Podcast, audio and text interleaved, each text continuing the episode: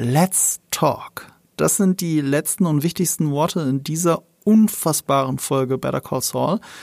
Ähm, es ist die beste Serie der Welt, das sage ich immer wieder. Und ich glaube, diese Folge hat es nochmal bewiesen. Und wenn ich so auf Social Media gucke, dann ist das auch so. Nicht nur, dass diese Folge Trending auf Twitter war. Ähm, ich habe einen Kanal zu Star Wars, zu Game of Thrones, zu Marvel, zu DC, zu allem Möglichen. Und ich habe noch nie noch nie so viel Privatnachrichten auf Social Media gekriegt wie zu dieser einen Folge Better Call Saul, die jetzt auf IMDb bei ganzen 9,9 Punkten liegt und damit eine der besten Folgen in der gesamten Fernsehgeschichte ist. Wir müssen drüber reden. Mit wem rede ich drüber? Ich rede mit Leia darüber. Dauergast bei uns, ich glaube zusammen mit Sean. Aber in Wirklichkeit auch, und hier schließt sich mal wieder ein Kreis für mich, die Person, mit der ich am aller, allermeisten über Better Call Saul geredet habe. Hi, Leia. Hi, ja, schön, dass ich jetzt für dieses Mid-Season-Finale hier bin. Ähm, ja, also für mich geht das auch. Ich glaube, es gibt keine Person, mit der ich so viel über Better Call Saul rede wie mit dir. Und mir ist es auch nach der letzten Folge, wir haben uns ja auch bewusst dazu entschieden, einfach diesmal gar nicht darüber zu reden bis zum Podcast. Und mir ist es selten so schwer gefallen, ähm, einfach den Mund zu halten und nicht mit dir darüber zu sprechen. Und ich bin wirklich so neugierig jetzt, wie dieses Gespräch verlaufen wird und was jetzt überhaupt deine Eindrücke sind. Das hat sich jetzt, seit ich die Folge geguckt habe, sehr bei mir aufgestaut. Ich, ich kann es bestätigen. Ich habe es gesehen. Ich weiß noch, äh, ich wollte äh, irgendwas so ein bisschen reden. Ich weiß über die Dose, ich glaube über die Dose. Und dann hast du mich bewusst nicht angeguckt, weggeguckt und gesagt, ja, ist mir aufgefallen. Und das ist nicht weiter kommentiert. Ich glaube, es war die Dose. Vielleicht war es auch was anderes. Aber äh, ja, es gibt sehr viel, über das wir äh, talken müssen. Äh, Leia, man kennt dich von meinem MMO als Chefredakteurin. Mhm. Und auch von dem Podcast meinem MMO. Richtig. Ich weiß auch gar nicht, wie ich mich weiter vorstellen kann. Kannst du vielleicht noch was dazu sagen? Ja, hallo, ich bin die Leia und wenn ihr fleißige Nerd- und Kulturhörer seid, dann habt ihr mich tatsächlich schon mal ein paar Mal hier gehört, weil ich neben Videospielen eben auch Filme und Serien liebe. Ähm, ich habe es auch schon mal hier im Podcast gesagt, ich interessiere mich einfach allgemein für Storytelling und da ist mir das Medium schon total egal. Hauptsache Geschichten. Und äh, ich bin auch ganz deiner Meinung, dass Better Call Saul damit das Beste ist, was wir in den letzten Jahren überhaupt bekommen haben an einer guten Geschichte. Bin selber auch großer Breaking Bad Fan. Also ich habe auch äh, Breaking Bad äh, sehr, sehr, sehr gerne gesehen, finde aber auch, dass Better Call Saul das Ganze toppt. Und ähm, die letzte Folge hat das jetzt auch noch mal wieder erneut bestätigt. Und ansonsten über mich ja, ihr könnt, wenn ihr die meine MMO aufschlagt, also das ist eine Online-Webseite, mein-mmo.de, dann seht ihr so beiden kannst es schaffen. Ähm, ich schreibe mittlerweile natürlich als Chefredakteurin nur noch sehr selten, aber alles, was ihr da so auf dieser Seite seht, entsteht auch durch meinen Einfluss. Ähm, deswegen, wenn, wenn ihr irgendwelche Beschwerden habt, geht das direkt äh, zu mir und wenn ihr irgendwelches Lob habt, geht das auch direkt zu mir. Ja, gerne ähm, auch direkt als Privatnachricht zu spammen. Oh ja, kriege ich auch auf Instagram. Also das ist oh. auch immer wieder äh, über Instagram vor allem auch öfter mal Anregungen von euch, mit was ihr gerne mal auf der Seite sehen wollen würdet oder was ihr gerne mal im Podcast hören würdet. Ähm, da freue ich mich auch tatsächlich immer sehr drüber. Ich lese das auch alles. Per E-Mail bekommen wir auch relativ viel rein. Also ich freue mich wirklich immer sehr, sehr, sehr über Feedback und äh, ob wir dann alles davon umsetzen, ist natürlich immer eine andere Frage. Aber es ist immer interessant, Perspektive und Input zu bekommen. Einiges davon werde ich auch in den Show Notes verlinken. Jetzt musst du mir noch mal helfen. Wo warst du bei uns? Wir haben über Arcane geredet hier, aber über was haben wir noch geredet? Da war ja noch mehr. Deswegen sage ich ja, du bist neben Sean einer der häufigsten Gäste gewesen. Ich war zweimal hier. Einmal zu Arcane und einmal zu Peacemaker. Peacemaker war es, stimmt. Mhm. Das Peacemaker-Finale, glaube ich sogar. Oder? Ja. ja wir haben das genau. Finale geredet. Ja. ja, genau. Genau, das war es mit Eve zusammen. Ja, Eve kann ja leider nicht hier sein, weil Eve immer noch nicht Better Call Saul gesehen hat. Aber auch hier wieder, die Einschläge werden, äh, die kommen näher. Also er hat das auch mitgekriegt, den Hype um diese Folge und er struggelt jetzt mit sich, aber vielleicht doch langsam anfangen sollte, weil, äh, wie gesagt, mit Season-Finale, ähm, jetzt wird es sechs Wochen lang kein Better Call Saul mehr geben und damit natürlich auch sechs Wochen lang jetzt erstmal kein Talk darüber hier auf Nerd und Kultur. Aber es wird sich in sechs Wochen ändern und ich bin gespannt, ob Eve dann schon soweit ist, wenn er dann endlich mal anfängt. Aber er wird auch auf Social Media harassed, was das angeht. Selbst in Livestreams schreiben das Leute die ganze Zeit in den Live-Chat.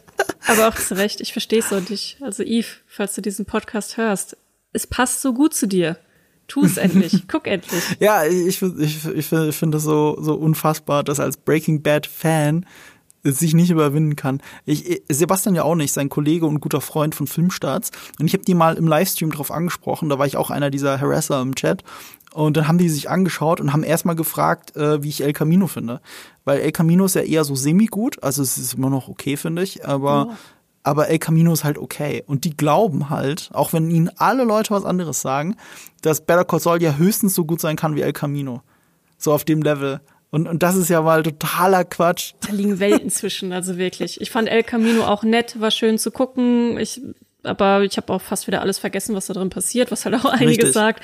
Aber als ich es geguckt habe, fand ich es trotzdem nett. Und das ist natürlich ein mhm. Unterschied zu Better Call Saul. Die Serie verfolgt mich. Es gibt Shots, die mich verfolgen. Es gibt heute auch eine ganz bestimmte Sache, die mich besonders schon den ganzen Tag verfolgt, wo ich noch später mit dir drüber äh, sprechen möchte. Mhm. Und ähm, wo, wo ich noch nicht so richtig weiß, warum es so ist, wie es so ist.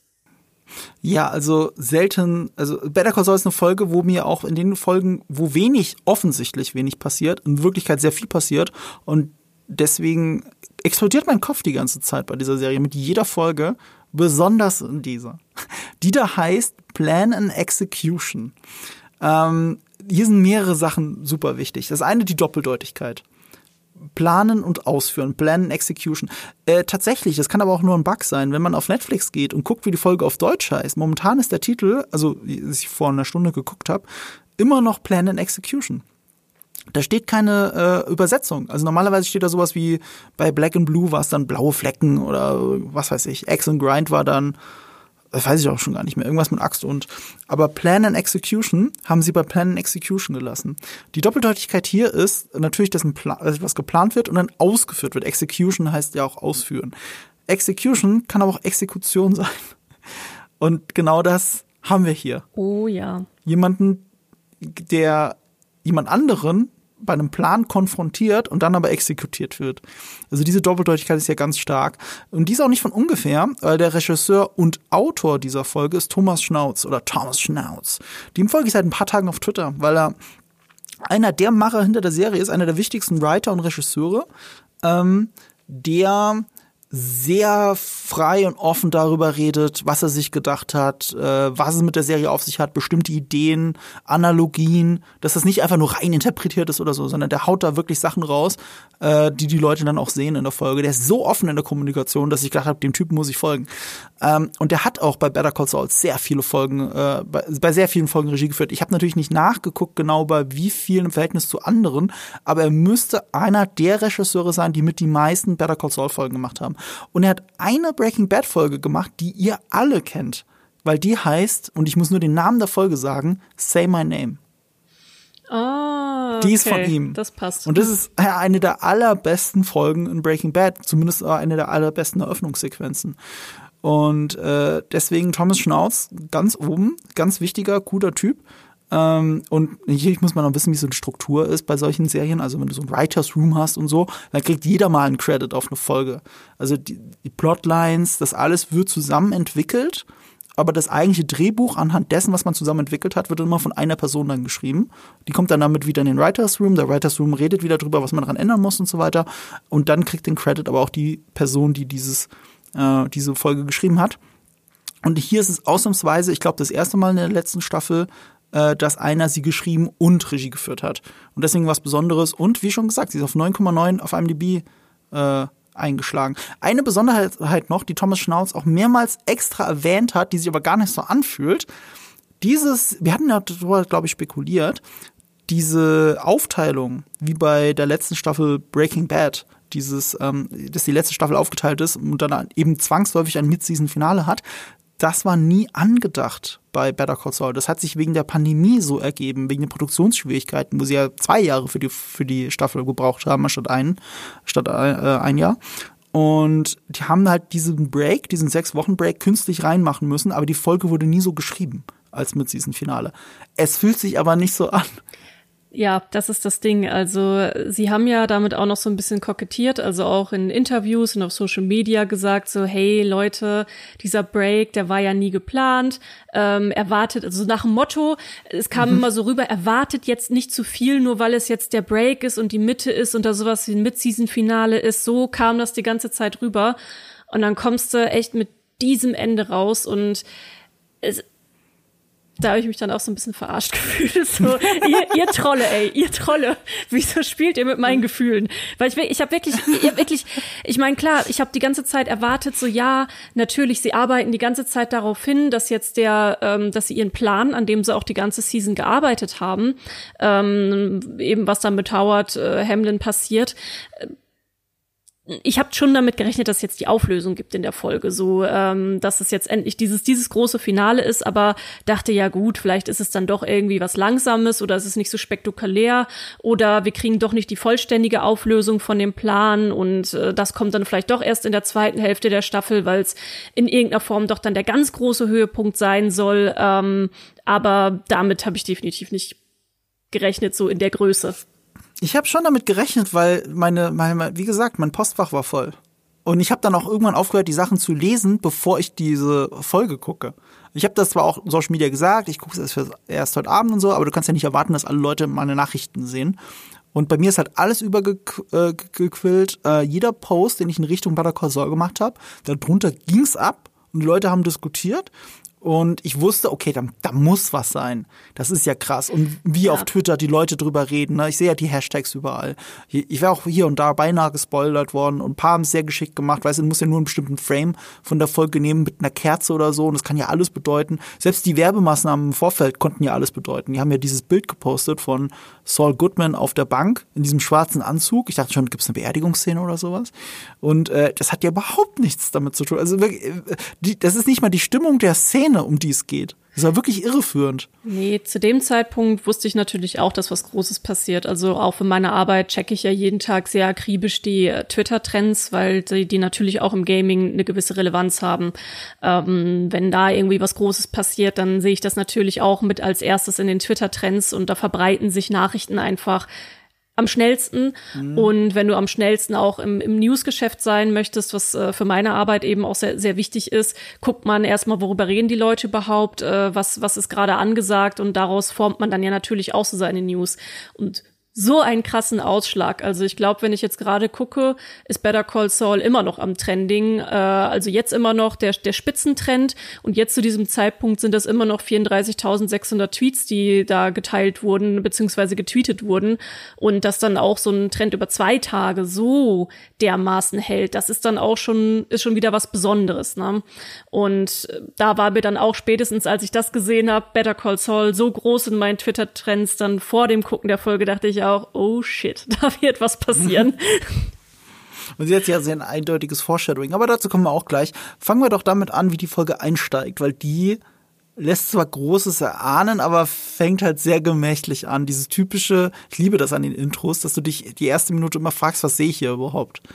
Was sehe ich überhaupt? Und es fängt halt mit diesem Gullideckel an. Ja. ähm, mit Lalo, ja. Also, es ist schon sehr kryptisch dann erstmal alles, was da passiert, weil ja, du siehst, wie Lalo dann den, den Gullideckel hebt und dann kriecht er so langsam da rein und dann hast du, das fand ich auch so einen geilen Shot. Da kriecht er dann eben durch sein, äh, durch dieses, durch dieses System ähm, und äh, Nee, warte mal, erst ist er ja noch da bei der, bei der. Äh, er muss erstmal raus. Er muss erstmal raus, genau. Er muss erstmal raus und geht duschen und ja. ist da an der an der Tankstelle und dann geht's entsprechend weiter und er geht durch das System. Du siehst, wie er so einen kleinen Snack noch knabbert und guckt dann auf einmal mit so einem Fernrohr durch den äh, Gully, sag ich mal, unten mhm. zwischen Straße und Gehweg und sieht dann auch ein bisschen aus wie S, also wie der Clown, wie er da wie einfach, Clown, ja. wie er da einfach wartet und da frage ich Pennywise. Äh, Penny, äh, genau Pennywise und da habe ich mich dann auch gefragt, ob das tatsächlich auch irgendwie beabsichtigt sein soll, dass das so ein bisschen eine Hommage ist wegen der Gefahr, die da einfach irgendwo lauert. Ähm, dieses Bild hat sich ja von Pennywise auch so eingebrannt, wie er da einfach mit mhm. seinem Luftballon äh, ist und, und wartet. Und das ist ja bei ihm auch so. Er sitzt einfach da und wartet. Und dann dreht die Kamera so ganz langsam um und du siehst, okay, er ist da jetzt bei dem, ähm, bei dem Meth äh, Labor und von, von Gus Fring und beobachtet das. Und das ist der Einstieg so. Ja, und das sind mir mehrere Sachen aufgefallen, äh, äh, auch wegen Pennywise übrigens. Ich meine, Pennywise ist halt ein Mörderclown mit einem aufgemalten Lächeln, weil Clowns ja sich das Lächeln ja aufmalen. Und wir kennen ja Lalo als jemanden, der immer lächelt. Ja. Und das ist offensichtlich eine Fassade. Ich habe ja schon gesagt, wenn man nur die Augen betrachtet, bringen sie dich um. Wenn du das Lächeln betrachtest, der freundlichste Typ der Welt. Ja, das ist bei Lalo ja auch beabsichtigt. Ich habe auch mal ein Interview gelesen mit dem Schauspieler, dass er mal eine ähnliche, also auch mal so eine Rolle spielen musste, wo er irgendwie eine Art von Mörder war, die aber sehr eindimensional war. Mhm. Und er fand das dann irgendwo langweilig und wollte der Rolle irgendwas geben und äh, hat dann sich gedacht, hey, wie wär's denn, wenn der Typ immer lächelt, wenn ich jemand, also wenn wenn der jemanden umbringt und hat das in dieser Rolle durchgezogen. Also frag mich nicht, wo das war, was er da gespielt hat äh, du, du bringst ein paar Sachen durcheinander. Ich glaube, du hast es in diesem Podcast gehört oder vielleicht in diesem Podcast gehört und es war ein bisschen anders. Er, Tony Dalton heißt der Schauspieler. Genau. Der hat im Interview äh, erzählt, dass es, dass er einen Film geguckt hat. Ich weiß aber jetzt auch gerade nicht mehr mit welchem Schauspieler, aber nicht er selbst. Es war ein Film mit einem Schauspieler, ähm, mit einem großen Schauspieler, Michael Caine oder so. Und äh, das war ein sehr eindimensionaler Bösewicht. Ach. Sehr eindimensional. Und der hat aber dann im Interview gesagt, er hat es dadurch aufgewehrt, dass er einfach jedes Mal gelächelt hat, wenn jemand umgebracht hat. Stimmt. Und das hat Tony Dalton gesehen, oder dieses Interview auch gesehen, und hat sich gedacht, das mache ich jetzt.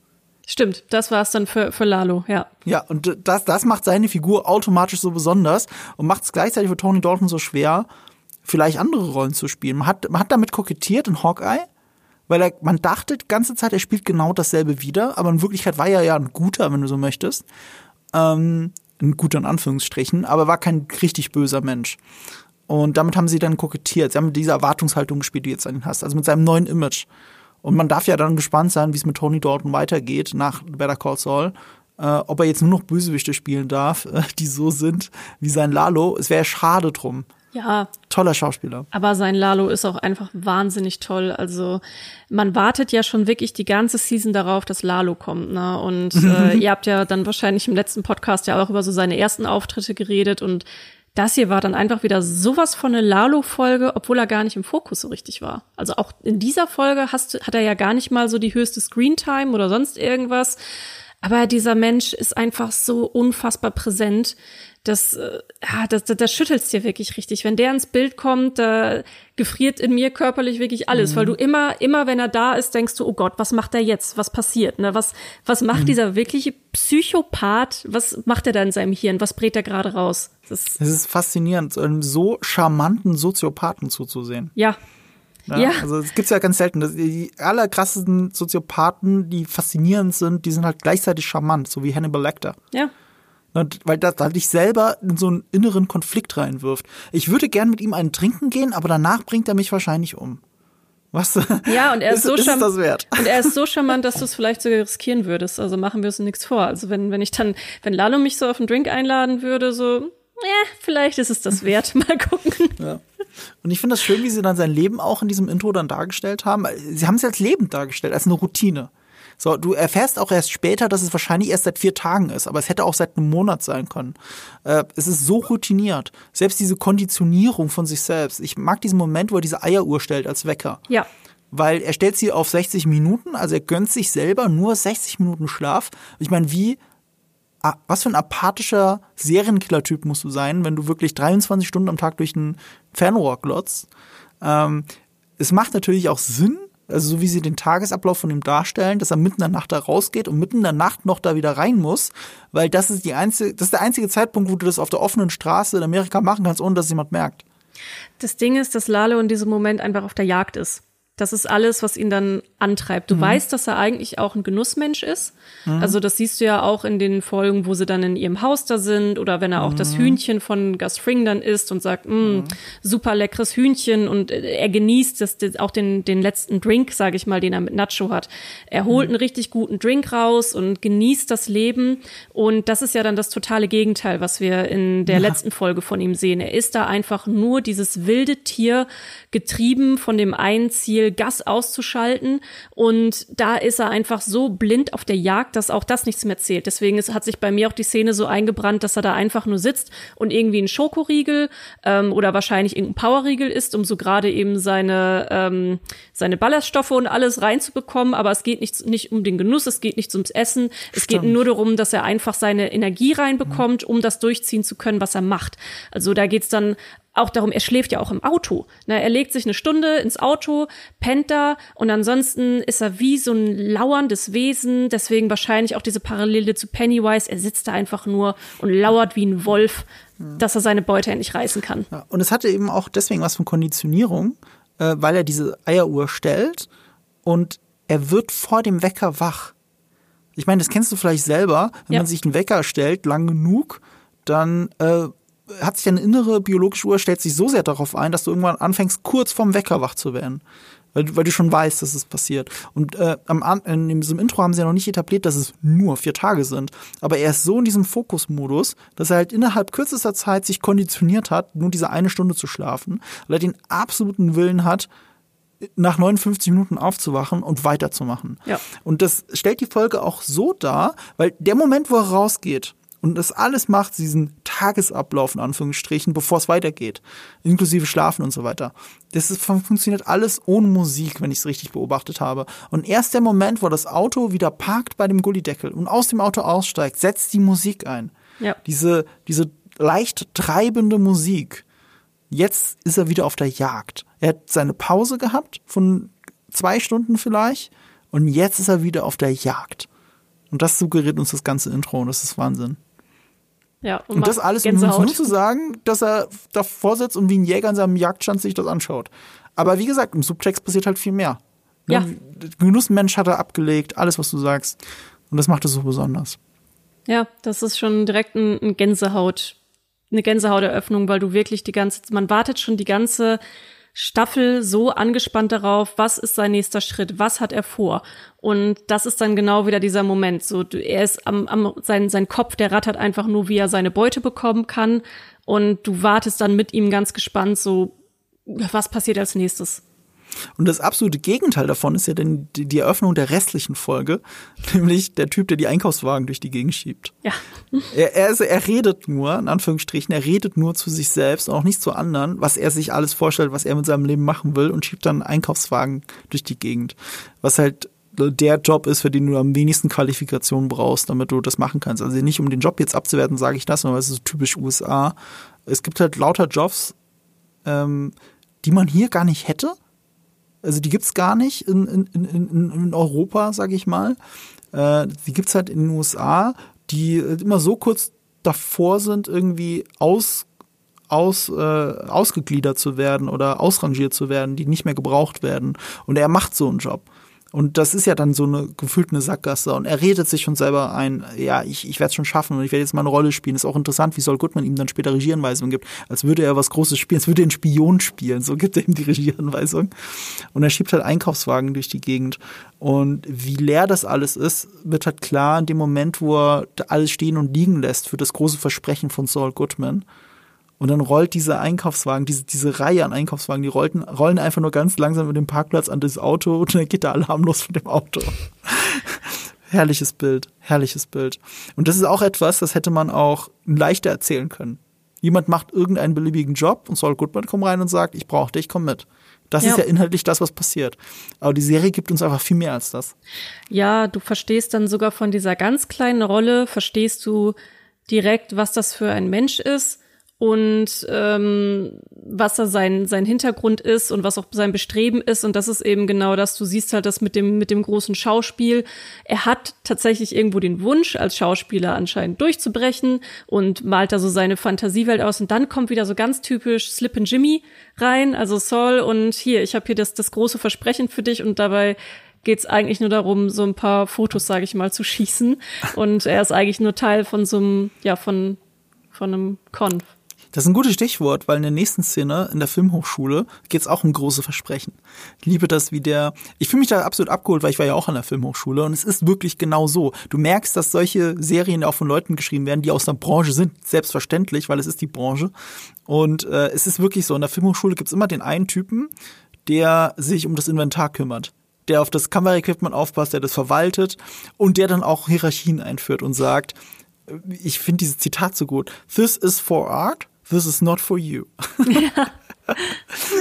Ja. Und es ist ja eigentlich auch ein Paradoxon, weil die bist ja an der Filmhochschule, um Art zu lernen. Und es ist auch deswegen ein Paradoxon, weil er es ist.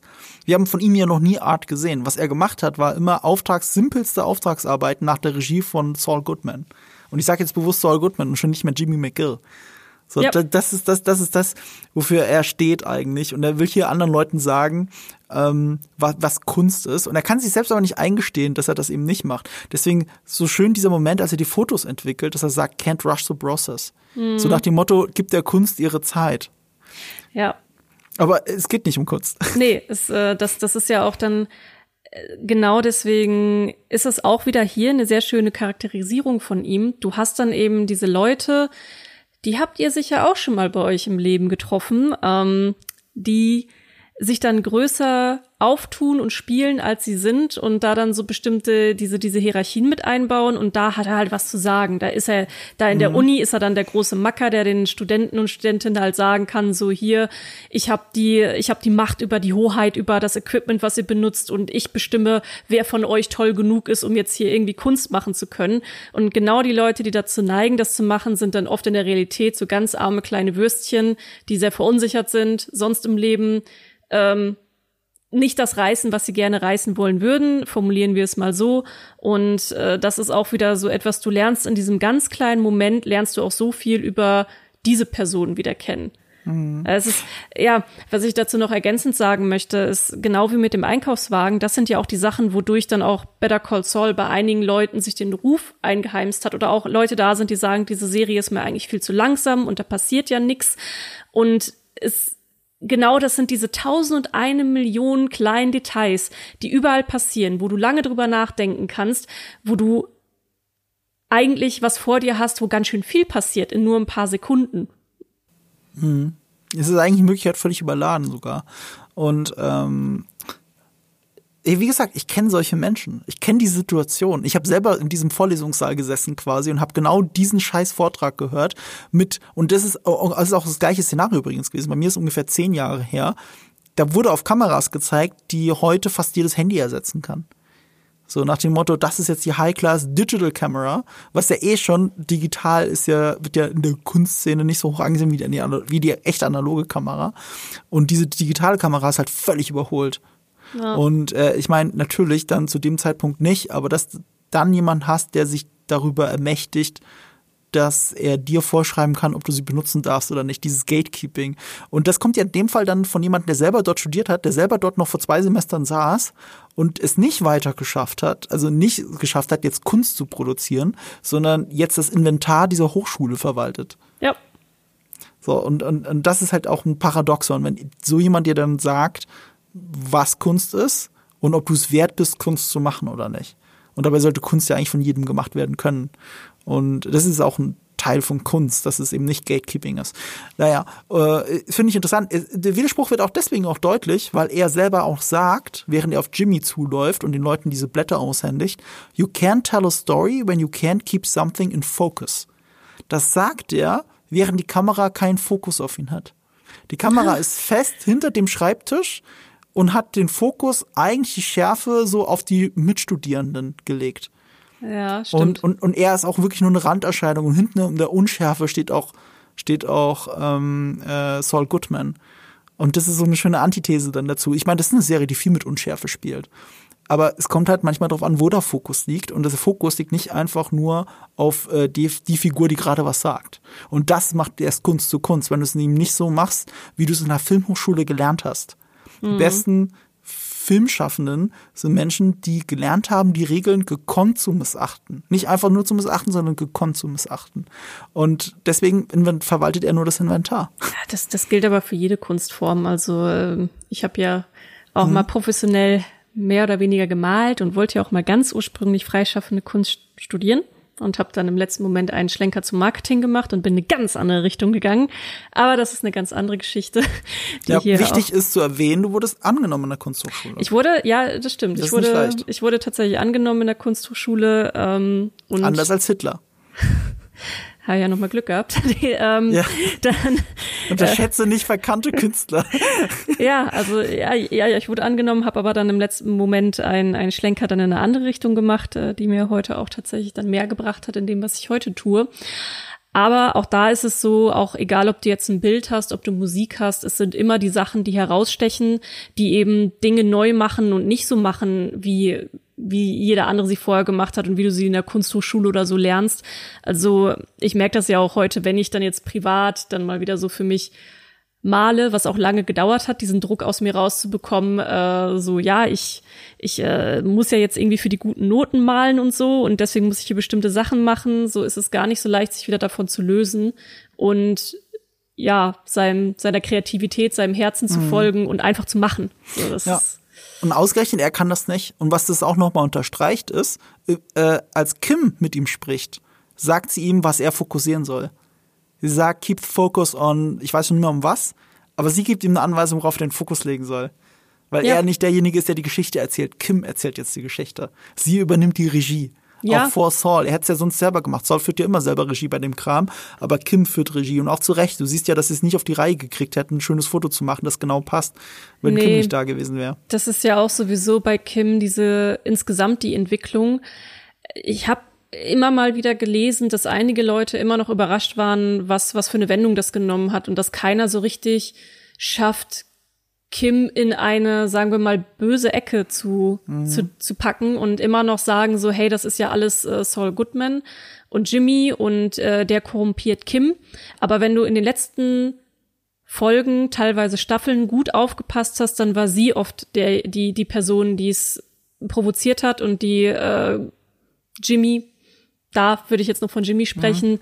dann auch in die Richtung gedrückt hat. Und gerade ja. auch, was jetzt den, dieses, diesen ganz großen Prank, möchte ich jetzt mal fast sagen, angeht, den sie da mit Howard geplant haben. Da gab es mehrere Momente in der Vergangenheit, wo Jimmy gesagt hat, hey, ich weiß nicht und sollen wir und hm. Und sie hatte auch gerade in der letzten Folge, hatte sie die Möglichkeit umzudrehen und ihrem Traum zu folgen und wir lernen, eigentlich ist das nicht ihr Traum, eigentlich ist das nicht, was sie will und sie lernt es auch über sich und sie ist diejenige, die hier ganz klar die treibende jetzt, Kraft ist. Ja, jetzt hätte ich fast gesagt, die Hosen anhat in so einem ganz blöden alten, alten im ganz blöden alten sie Bild zu sprechen. Trägt sehr oft Hosen.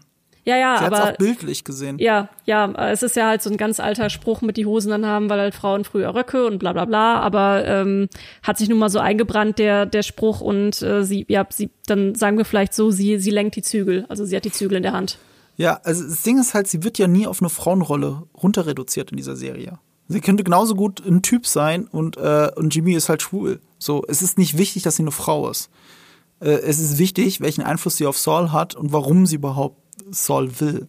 Ja. So, und, und das war uns lange Zeit ein Rätsel. Gleichzeitig wurde sie als Figur eingeführt. Der allererste Shot mit ihr, oder einer der allerersten Shots mit ihr, war halt die rauchende femme fatale in der Silhouette. Und ja. das ist ja der Trick von vielen Film-Noir-Filmen, der so durchschaubar ist, dass er halt eigentlich schon zu durchschaubar ist, aber hier nicht.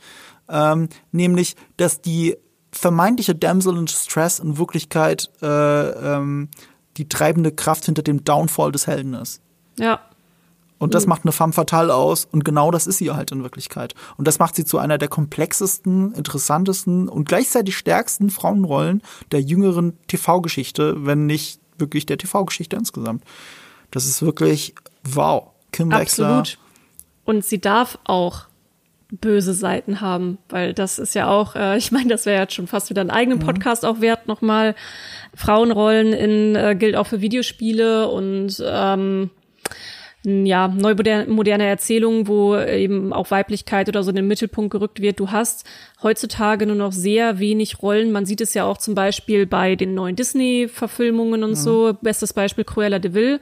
Ähm, Cruella de Vil ist eigentlich eine der herzlosesten Charaktere, die jemals geschrieben wurden. Die Frau killt kleine Hundewelpen, nur weil sie einen schönen neuen Mantel haben will. Also böser, böser geht's ja wohl nicht. Und die kriegt dann auch diese neue, neue Verfilmung, wo dann erklärt wird, dass sie ja eigentlich gar nicht böse ist. Und das wird einfach auch mit vielen Frauenrollen gemacht. So eigentlich, ähm, können, können die ja auch nichts Böses sein und ähm, das, das ist halt auch ein bisschen schade, weil es dann auch viele Frauenrollen heutzutage sehr eindimensional macht. Ja, und ich finde, diesen Metakommentar hat ja ausgerechnet Better Call Saul fantastisch bei Mike Ehrmantraut, als er diesem äh, Dealer, also dem Tablettendealer sagt, du bist, du bist, du bist ein Krimineller, you're criminal, but you, you can be, you can be a good person. Du kannst gut sein, aber auch kriminell sein. Oder du kannst böse sein und kriminell sein. Aber das ja. eine hat erstmal nichts mit dem anderen zu tun. When you're in the game, you're in the game. Aber, aber hier geht's ja um dieses, äh, fast schon wie in einem Rollenspiel, dieses Chart, wo man sich festlegt, chaotic evil und so weiter, neutral. Ja. Ähm, Im Prinzip ist es ja das. Kim ist äh, ein sehr ich würde nicht mal sagen, natürlich ist sie kein Antagonist, aber sie ist ein Mensch, der böse Dinge tut. Abgrundtief böse Dinge, aber sie ist kein böser Mensch. Das sind zwei verschiedene Dinge. Ja, da muss man halt noch mal sagen, abwarten, weil man weiß auch noch nicht, wo ihre Reise hingeht. Ja, also, noch nicht. Also noch nicht. Also Zeitpunkt. es ist noch nicht. Also was jetzt gerade auch in dieser Folge passiert ist, das war alles abgrundtief böse, so dass ich mich ähm, ja, sollen wir schon über die, über die Stelle sprechen oder kommen wir da noch später hin? Ich weiß da nicht so genau, gleich, was, Da, da kommen wir noch gleich dazu. Lass okay. uns über die Charaktere reden, bis wir soweit sind. Äh, ich meine, es gibt hier, es ist ja ein Spoiler-Talk, also wir können auch, aber irgendwie habe ich gerade das Gefühl, ich muss so ein bisschen Spannung aufbauen und das so, weißt du, also diese Handlungsbögen gerade ein bisschen auskosten, bis wir an dem ultimativen Finale ankommen, so wie die Folge selbst. Ja. Ich, ich kann gerade nicht umhin, anders darüber zu reden, weißt du? Ich verstehe das total. Ich habe äh, ich hab ja diesmal nicht das Skript vor der Nase. Normalerweise habe ich ein Skript vor der Nase und man versucht, auch wenn man es dann hinterher nicht hört, man versucht diesem Skript schon einigermaßen zu folgen für einen Ja, aber, aber ich muss zugeben, dieses Skript, das ich hier, ich habe es immer nach Handlungs, nach Charakteren aufgeteilt und mhm. das funktioniert ja nicht. Also weil, weil wir reden jetzt über Kim, zu Anfang dieser Folge ja. und über Kim zu Ende dieser Folge, das ist mir zu weit. Ja. Also ich springe gerade hier selber hin und her. Also ich würde es nicht Skript nennen, ich würde es Notizen nennen. so ungefähr. Ja, ähm, er hat der große Scheme. Was, was könnte man als nächstes? Eine Rand, eine Randgeschichte, die zu dieser Szene, die wir gerade besprochen haben, noch dazugehört ist. Irgendwo habe ich das auf Social Media gesehen und es ist nicht von mir, aber das ist so ein Meta so ein Meta-Moment. Nämlich, äh, man sieht ja äh, Bob Odenkirk mit dem Envelope in der Hand, mit dem Briefumschlag rennen, ne? in dieser siebten ja. Folge, wie er sich die Seele aus dem Leib rennt, um das rechtzeitig dem Detektiv da in die Hand zu drücken. Mit Handschuhen? Mit Handschuhen. Und beim Dreh der achten Folge hat er einen Herzinfarkt. Ja. Also das ist halt so, er hat sich wirklich alles aus der Seele gerannt hier. Ja, stimmt. Und stimmt. du drehst ja so ein Take zehnmal. Oh krass. Oh Gott, der Arme. Ja, also Bob Odenkirk hatte danach den Herzinfarkt. Also holy shit. Das hat ihn fast umgebracht. Ja. Aber er hat ja. auch wirklich die Seele aus seinem Leib gespielt, das muss man echt mal sagen. Da bin ich dann auch gespannt, ob man dann, ab bei der neunten Folge, das gab ja dann eine längere Drehunterbrechung, ob man das dann aber auch sieht. Dass es eine längere Drehunterbrechung gab. Und den Frisuren oder wie auch immer. Man muss ja sowas oft kaschieren oder ob es einen Zeitsprung gibt. Kann ja auch alles sein. Ich bin gespannt das, das können wir alles noch nicht wissen. Das ist, das ist, das sind Probleme von Future Mark und Future Layer. Ja. Ja, ähm, was könnte man dazu jetzt noch sagen? Äh, ich glaube, ich würde einfach direkt mit Howard Hamlin weitermachen. Oder? Howard. Und seine Charakterisierung? Howard ist, halt ist echt zu einer der tragischsten Figuren im ganzen Breaking Bad Universum geworden. Ja, und das ist auch, was mich emotional wirklich zerstört hat an dieser Folge, ist dieser ganze Verlauf von Howard und wie seine Geschichte endet, sage ich mal. Mhm. Und die ganze Entwicklung dahin. Ähm, auch eine der interessantesten Figuren in dem Sinne, weil dich da die Schreiber auch ganz schön an der Nase rumgeführt haben, was seinen Charakter angeht. Ich weiß nicht, ob ihr es vielleicht auch schon mal im Podcast aufgegriffen habt, dass die Rollen von Chuck und Howard ursprünglich anders gedacht waren. Habt ihr da schon mal drüber geredet? Ja, ähm, ja. aber fasst gerne nochmal zusammen. Ursprünglich war es so gedacht gewesen, dass Howard tatsächlich so dieses ganz klassische Abziehbild vom ja, ich habe schon öfter jetzt derbe Sprache in dem, in dem Podcast benutzt, aber man kann es jetzt nicht anders sagen, von diesem Arschloch-Boss ist, mhm. der da in seinem Elfenbeinturm sitzt, auch noch sehr passend natürlich mit einer reichen Anwaltskanzlei, äh, von Papi und Mami gefördert und äh, ist einer der, der Star-Anwälte und äh, pfeift auf seine Untergebenen. So ist gemein zu Jimmy, ist gemein zu Kim und das war so der ursprüngliche Plan für Howard.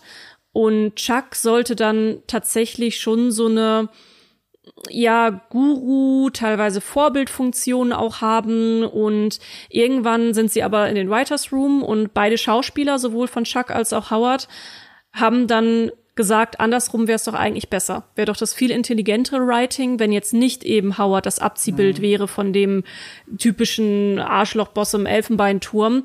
Und das dann eben, das war ja der ganz besondere Twist in den, in den früheren Staffeln, dass man dann so langsam dahinter gekommen ist, dass Chuck eigentlich derjenige war, der verhindert hat, dass äh, Jimmy eine Karriere in der Anwaltskanzlei hat und Howard hat einfach mitgespielt, weil er Chuck zu sehr bewundert hat.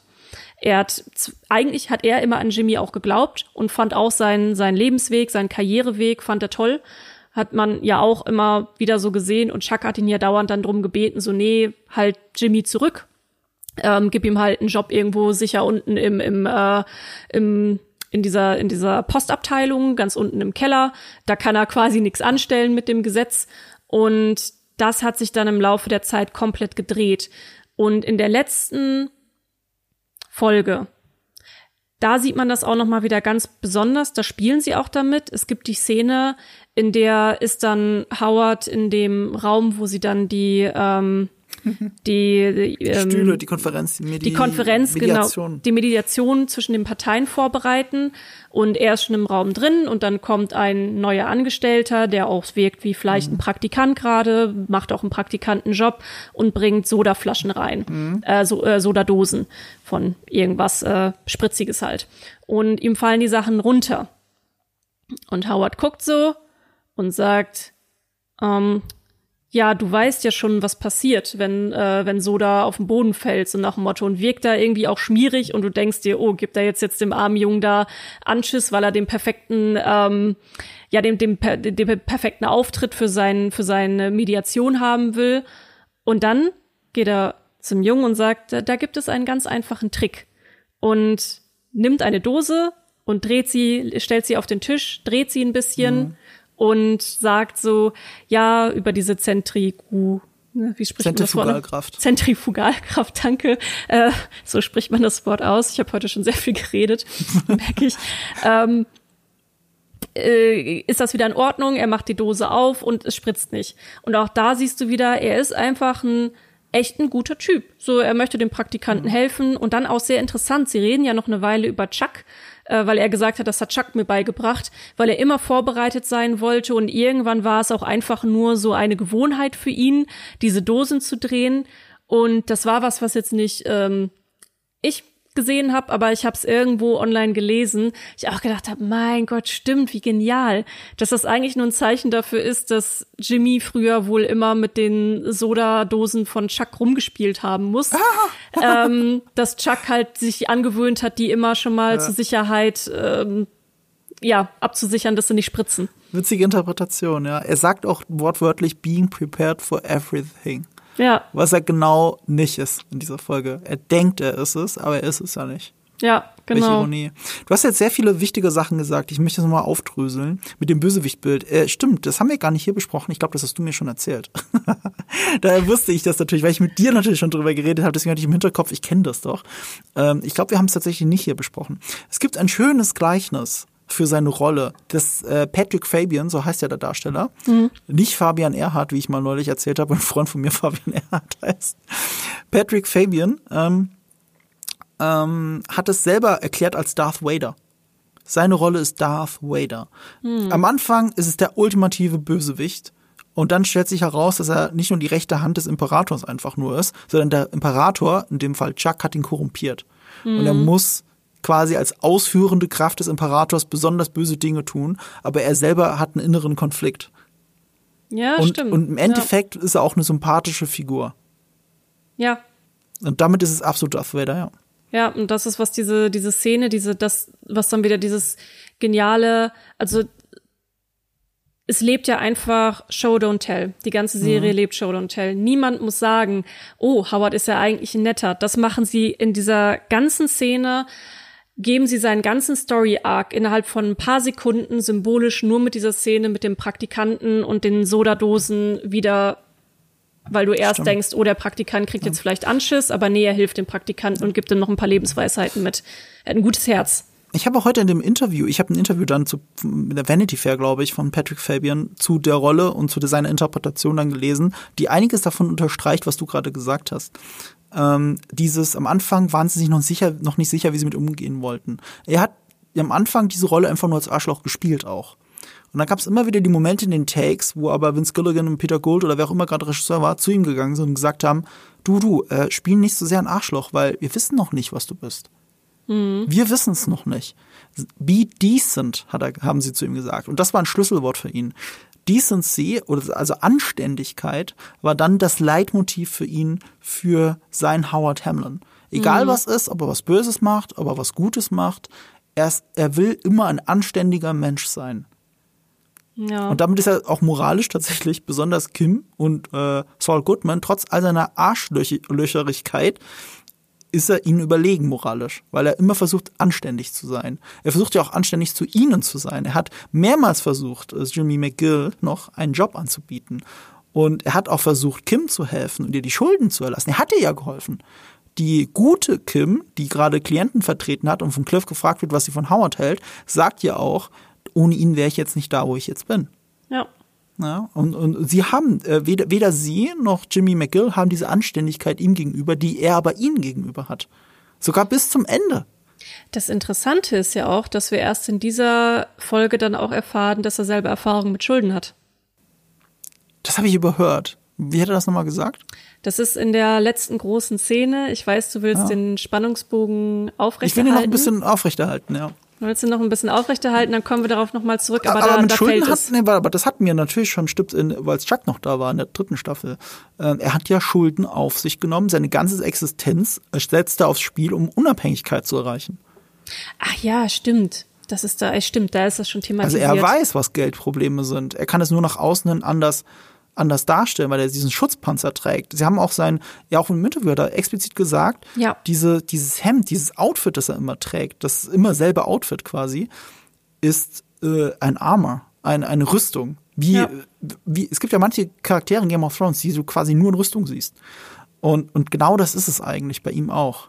So ein Schutz nach außen und so ein Selbstbild, das er nach außen trägt. Und das war auch in, in der Rolle auch extrem so angelegt in der Garderobe. Es war nämlich ein italienischer Maßanzug vom immer gleichen Schneider, perfekt auf ihn geschneidert auch. Ja. Das war wirklich, das war 100% nur Patrick Fabian und ich hoffe für ihn, dass er den Anzug behalten durfte, weil passt ja eh niemand anderem. Ja, stimmt. Also die Anzüge. Er ist, er ist, die sind ja auch schick. Das sind wirklich hübsche Anzüge, muss man sagen. Er ist immer ne? adrett angezogen, das muss man sagen. Ja. man, er ist auch wie ein, es ist wie ein Superheldenkostüm. Du würdest ihm Halbschatten, würdest immer erkennen, dass es Howard Hamlin ist. Ja, ja, ja, ähm, und äh, weil du diesen Konferenzraum erwähnt hast, die allererste Szene, die er gedreht hat, ich weiß nicht, ob es die erste Szene ist, in der man ihn sieht, aber es ist die erste Szene, die er gedreht hat, war in diesem genau diesem Konferenzraum. Und da saß er aber an der Stirnseite als der Chef, als mhm. der böse, wie wir gesagt haben, das böse Arschloch am Ende des Tisches, das über alle anderen herrscht. Und dieses Bild, das die Serie von ihm am Anfang vermittelt hat, das hat sich ja komplett gewandelt. Und jetzt sehen wir ihn am Konferenzraum, wie er den Stuhl zur Seite schiebt, damit eine Frau mit einem Rollstuhl dahin kann. Und er selbst sitzt auch nicht an der Stirnseite, sondern als die ganze Welt um ihn herum zusammenfällt, ist er schon längst nicht mehr an dieser Stirnseite. Er ist schon lange nicht mehr in dieser Position. Also nach und nach haben, hat die Serie ihn ja demontiert. Und was sie aber geschafft haben, gerade in dieser letzten Staffel, Sie haben noch mal mehr Sympathie aufgebaut für ihn bis zu diesem tragischen Schlussmoment. Und das erinnert mich, und jetzt können wir auch ein bisschen diese Schlussszene langsam mit reinbringen. Ähm, es erinnert mich an das Spetsnaz-Prinzip, nenne ich es. Das ist ein urbaner Mythos, bei dem man nicht genau weiß, ob er stimmt oder nicht, aber ihr kennt es aus einem Film, nämlich aus Kingsman.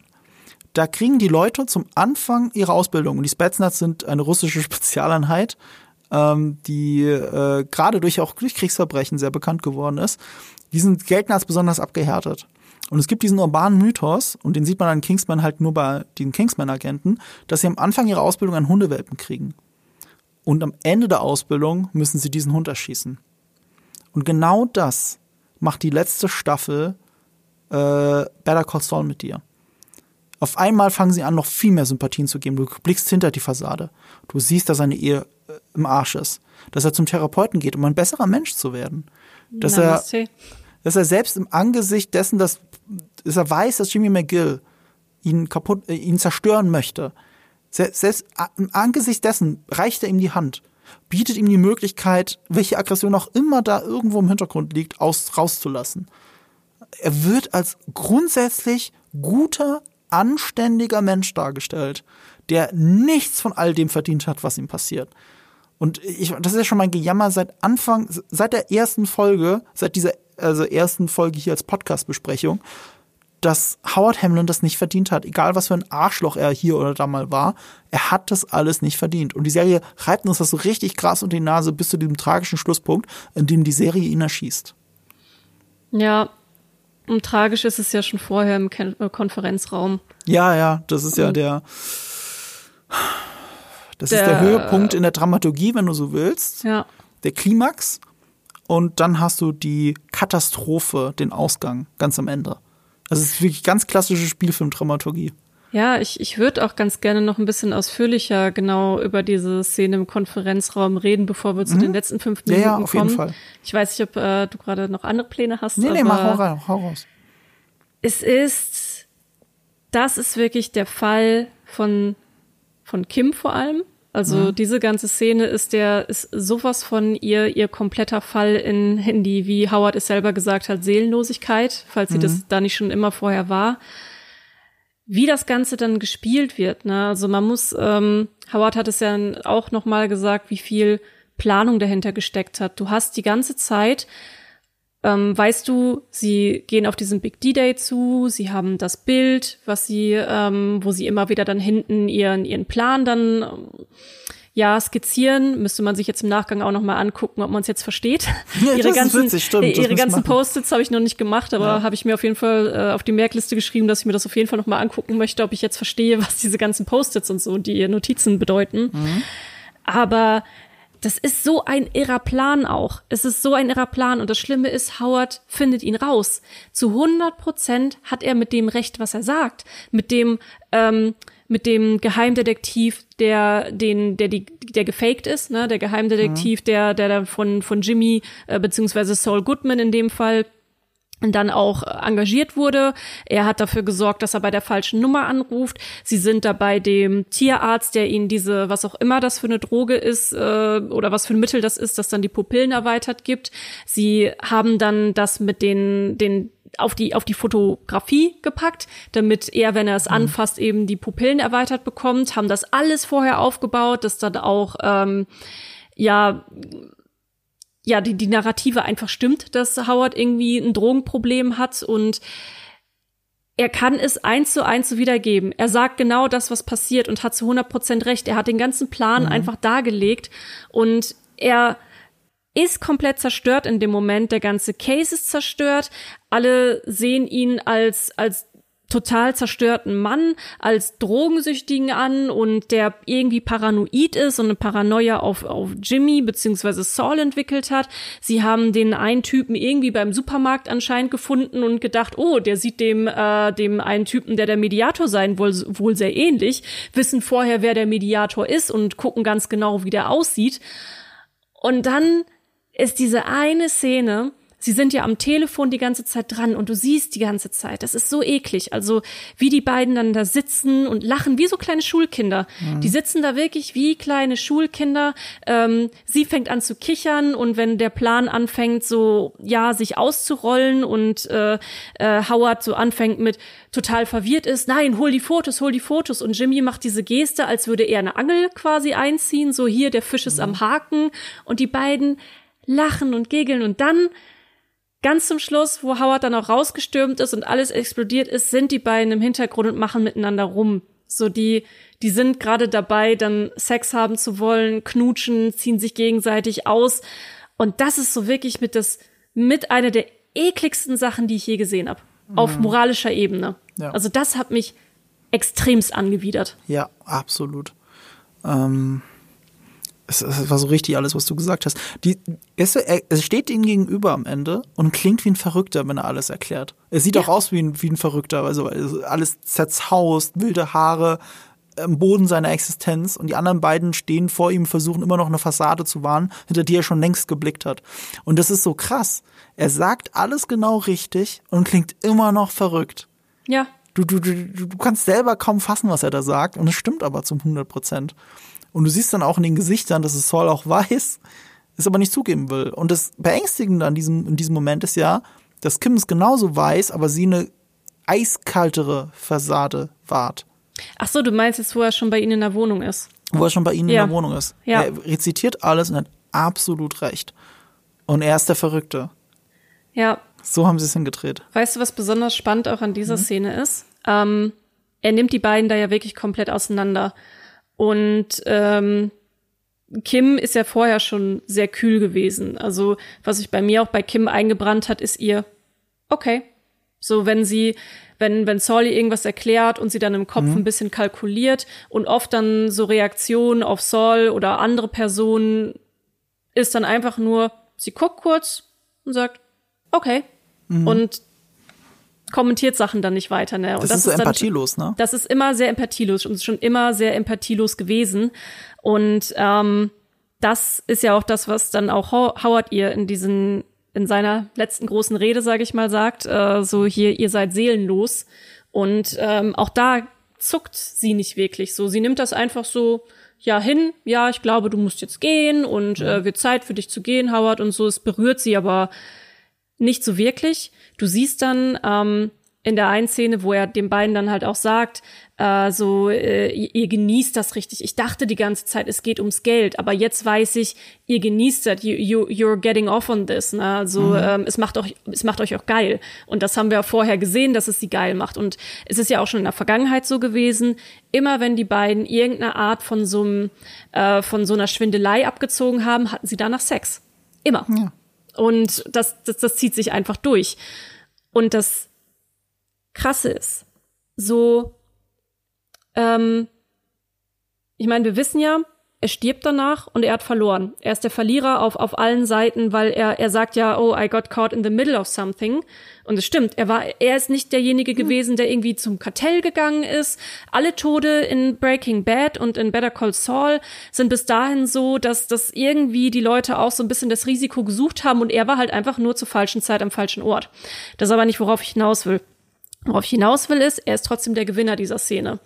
Denn er dekonstruiert die beiden komplett, macht sie komplett nackig und steht da und hat diesen Whisky mit dabei, den er immer mit Chuck getrunken hat, wenn sie einen großen Fall gewonnen haben. Sagt er ja auch noch am am Anfang. Und er ist der Einzige, der trinkt. Auch eine sehr symbolische Geste. Aus meiner Sicht ist das eben symbolisch, dass die beiden diesen Whisky nicht mittrinken, weil die beiden haben in dem Moment verloren. Er sagt sogar auch noch, ich werde wieder auf den Füßen landen. Ich habe Schlimmeres erlebt. Ich habe ich hab Schulden, äh, meine meine Ehe zerbricht ähm, und äh, das ist ja dann auch sogar ein Punkt, wo du bei Jimmy siehst, oh fuck, was was was was erzählt er mir hier eigentlich? Also er stutzt so ganz kurz mit seinem Gesicht und guckt rüber zu Kim so nach dem Motto, oh, das sind Sachen, die die waren mir nicht bewusst, obwohl er ja auch bei der Therapie und sowas war. Ähm, meine ich zumindest so einen ganz sehr, so einen ganz kleinen Moment von Verdutztheit bei bei äh, Saul gesehen zu haben. Aber er steht Ja, sie da kennen zum diese Schluss. Offenheit nicht von ihm. Nee, sie kennen das nicht. Und er, steht da halt zum Schluss, trinkt den Whisky und hat sie komplett ausgezogen. Sie sehen ja, sie sehen ja die ganze Zeit nur seine Rüstung. Ja. Er hat aber den Hemdkragen offen. Seine Rüstung ist offen. Ja. Und, und, und, und, Oh, und es ist ja, leichter, stimmt. es ist Mhm. leichter, jemandem gegenüber böse zu sein, unmenschliche Sachen zu tun, wenn du ihm nicht das Recht zugestehst, dass er ein Mensch ist, wenn du ihn nicht als Mensch siehst. Ja. Und jetzt sehen sie ihn auf einmal als Mensch. Und du siehst das schlechte Gewissen in ihren Augen. Ja. Der da auch zu 1000 Prozent recht hat. Und dieses Foreshadowing dahin, bis du diese Explosion, die die Welt von allen zusammenstürzen lässt, sowohl von Howard als auch von den beiden anderen, dieses Foreshadowing, du hast die Dose angesprochen. Das ist so krass. Er nimmt diese Dose und dreht sie und redet auch in einer etwas komischen konstruierten Wortwahl. Er redet von einer Explosion, die dadurch verhindert wird. Das ist genau das, was ein Schalldämpfer macht. Ja. Wenn du einen Schalldämpfer, den musst du reinschrauben und er dämpft den Schuss. Und genau dieses Foreshadowing haben wir in dem Moment, wo die Dose dreht. Interessanter Funfact übrigens, das hat dann Thomas Schnauz erzählt, also der Regisseur und Autor. Ähm, wahrscheinlich im Insider-Podcast, ich weiß nicht wo, ich habe es nur auf Social Media irgendwo gefunden. Ähm, also es gibt einen Podcast äh, von den Breaking Bad und äh, Better Call Saul Machern äh, zu jeder einzelnen Folge. Der ist dann wahrscheinlich noch viel besser als der hier. Mhm. Äh, aber ich habe da noch nicht reingehört. Das werde ich noch machen in diesen sechs Wochen, die mir jetzt noch bleiben, um mir das äh, als Vorbereitung auch für den nächsten Podcast mal anzuhören. Es wird mir von allen Seiten empfohlen. Das ist ein ganz toller Podcast angeblich. Ja, ich habe die erste ähm, Folge mal gehört. Der ist echt gut. Ja, ich muss ich unbedingt machen. Und äh, was er auf jeden Fall erzählt hat, ist, dass dieser Trick von seinem Vater ist mit der Dose. Den hat er von mhm. seinem Vater selber gelernt. Und äh, so, so kommt immer, das ist, merkst du auch bei Tarantino oft, dass, dass ähm, bestimmte Fun Facts lassen sich fantastisch einarbeiten in eine Geschichte. Ne? Also ob es von Tarantino die drei Finger sind in Deutschland und, und Großbritannien, dass man das anders zeigt, habe ich nie drüber nachgedacht, aber stimmt natürlich. Und er baut es in die Geschichte ein sinnvoll. Und so ist es hier. Mit der Dose als Symbol für den bevorstehenden Tod von ihm. Es gibt mhm. noch ein anderes Symbol für den bevorstehenden Tod in dieser Folge, das ist die Kerze. Ja, ja, und sie wird auch nicht ohne Grund genau zweimal eingeblendet. Für den, der gleich stirbt und für den, der, gleich um, äh, der ihn gleich umbringt. Ich habe da jetzt keine noch größere Symbolik dahinter gesehen, aber irgendwie unterbewusst war mir sofort klar, es geht um Tod. Es ist so, weil das so ein klassisches Trope ist im Film, dass wenn der Tod kommt, dass der kalte Wind kurz reinweht. Ähm, Parallele zu Chuck. Wegen dem Feuer? Ja. Ja, aber bei ihm war es ja eine geschlossene Laterne, eben nichts, was vom Wind beeinflusst wird. Ja, gut, aber es ist halt trotzdem auch ein Feuer. Mhm. Und es ist du, was ja einfach auch symbolisiert wird, ist halt jemand reinkommt. Also du siehst ja, dass die Kerze flackert, mhm. wenn, wenn Howard reinkommt und dann siehst du ja als erstes die Kerze wieder flackern. Das heißt, du weißt, es kommt gerade wieder jemand ja. rein.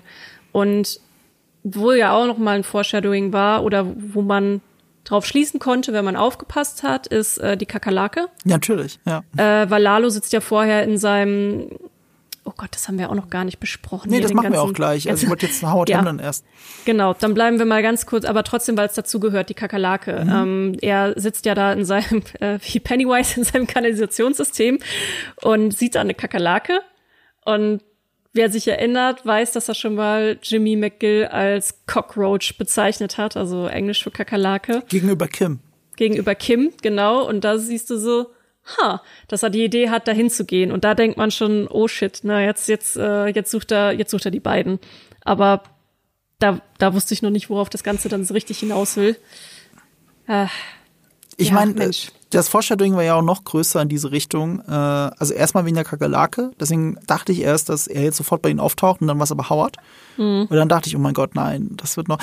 Weißt du, ähm, eine Staffel vorher, genau eine Staffel vorher, in der zweitletzten Folge was, glaube ich, kommt der bis dahin für mich beste Stand-off dieser gesamten Serie. Nämlich, dass er bei den beiden zu Hause ist. Also Tony ja. Dalton, also Lalo. Und Kim geht da als Sieger hervor. Ja. Und was wir hier sehen, ist ein Spiegel davon. Nur diesmal ist der Sieger Lalo. Ja. Alle haben geredet und Lalo kommt und er schießt jemanden. Ja, mit seinem suffisanten Lächeln. Ja, und dann bricht die Fassade von allen. Ist dir eigentlich aufgefallen, ähm, er, er schießt ihn dann ja auch sehr mhm. kurz und simpel, ne? Das ist für Lalo mhm. halt natürlich mal so eben nebenbei, wie man halt so mordet. Ähm, die Blutflecken, das Bild, also die, er, schießt in die Richtung von dem Bild, was sie immer runternehmen für ihren Plan. Da ist der ganze Plan oh, hinter. Oh ja, stimmt, das Blut spritzt dagegen. Du hast absolut recht. Das war auch ein sehr, das war ein sehr auffälliger Shot. Das ja. habe ich richtig vor Augen. Stimmt, dass das Blut da dran spritzt an das Bild. Das ist immer das Bild, was sie runternehmen. Ja. Und das haben sie jetzt, ja, und das ist passiert. Blut ist aus diesem Plan entstanden. Ja, also oh auch Gott. wieder Symbolik, Symbolik. Ja.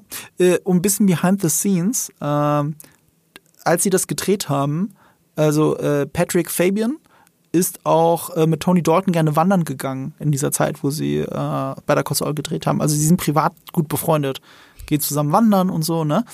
Und, und sie stehen da und wollen diese Szene drehen und er dreht sich dann so zu Lalo, also zu dem Darsteller, zu Tony Dalton, bevor die Kamera rollt und meinst so, okay, jetzt ist es soweit oder irgendwie sowas in der Richtung, ne, paraphrasiert.